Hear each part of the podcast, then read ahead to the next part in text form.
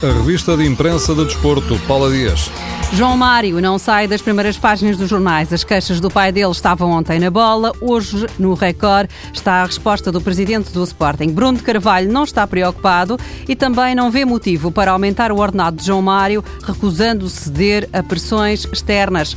Ainda uma fonte oficial do Sporting ao Record não quis comentar as declarações do pai do jogador, que acusou Bruno de Carvalho de não cumprir a promessa de lhe aumentar o ordenado antes do europeu. Ainda no Record, uma entrevista exclusiva com Skeloto, diz ele que já teve alguns desencontros com Jesus.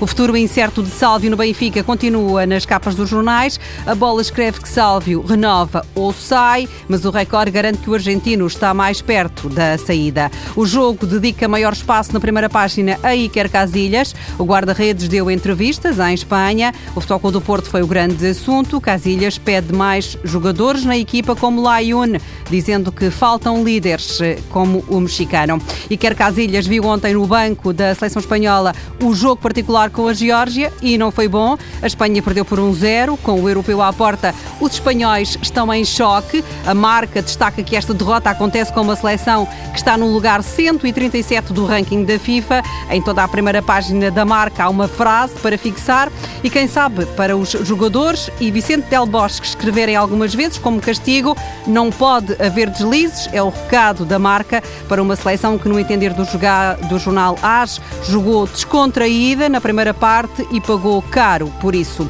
O Sun, em Inglaterra, tem na capa uma fotografia ampliada, uma imagem à lupa do caderno de apontamentos do adjunto do Roy Hodgson, que deixa pistas sobre a equipa inglesa que vai jogar sábado com a Rússia. Neste olhar indiscreto, o Sun registra a ausência na equipa de Chris Smalling, que ontem se magoou num joelho.